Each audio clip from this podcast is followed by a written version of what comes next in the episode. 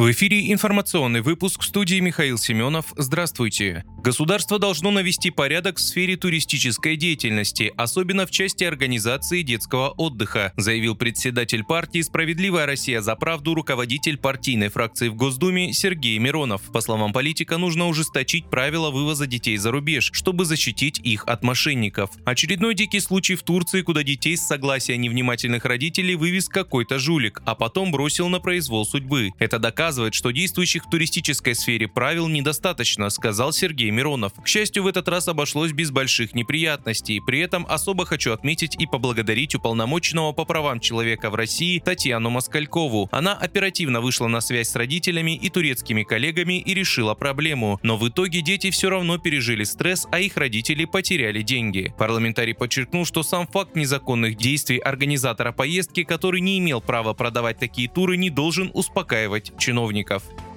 МВД России предупредила о телефонных мошенниках, склоняющих своих жертв к совершению диверсий. Об этом 8 августа сообщается на сайте ведомства. Злоумышленники не только похищают деньги, но и пытаются вовлечь в совершение диверсий и террористических актов. Имеет место практика прямого обращения к жителям нашей страны с предложением совершить диверсию или теракт за денежное вознаграждение, уточнила МВД. По данным ведомства, мошенники начинают разговор с жертвой, используя стандартные приемы. Они сообщают о якобы подозрительных переводах доходах с их банковского счета, о попытках взять от их имени кредит, а также предлагают помочь правоохранительным органам остановить преступников. Злоумышленники стали массово использовать этот прием лишь в течение последней недели. Как отметили в МВД, это косвенно свидетельствует о том, что практически все атакующие россиян телефонные мошенники находятся на Украине и выполняют одни и те же приказы.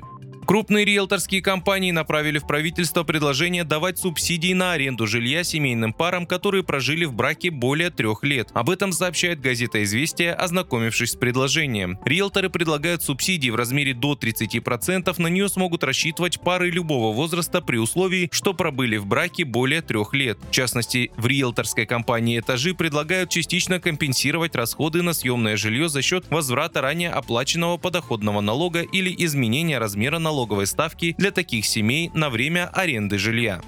В Московском физико-техническом университете специалисты создали мобильное приложение для Android, которое определяет свежесть продуктов. Оно анализирует Wi-Fi сигнал, пропущенный через овощи и фрукты, и сообщает пользователю степень их зрелости и спелости. Программа будет полезна, когда нужно, не нарушая целостность плода, понять его качество. Например, когда твердая кожура арбуза или дыни мешает увидеть их мякоть. Существуют физические и химические критерии спелости, в частности, при созревании увеличивается содержание сахара во фруктах. Это изменяет диэлектрические свойства их внутренней среды. Они влияют на уровень Wi-Fi сигнала, пропущенного через продукт. При этом антенна – это компактный анализатор. Чтобы использовать ее для анализа свежести, нужно было создать соответствующую программу, объяснил один из авторов новинки и руководитель лаборатории радиофотоники МФТИ Дмитрий Филонов. По его словам, антенны смартфонов очень чувствительны. Они могут фиксировать небольшие изменения параметров окружающей среды.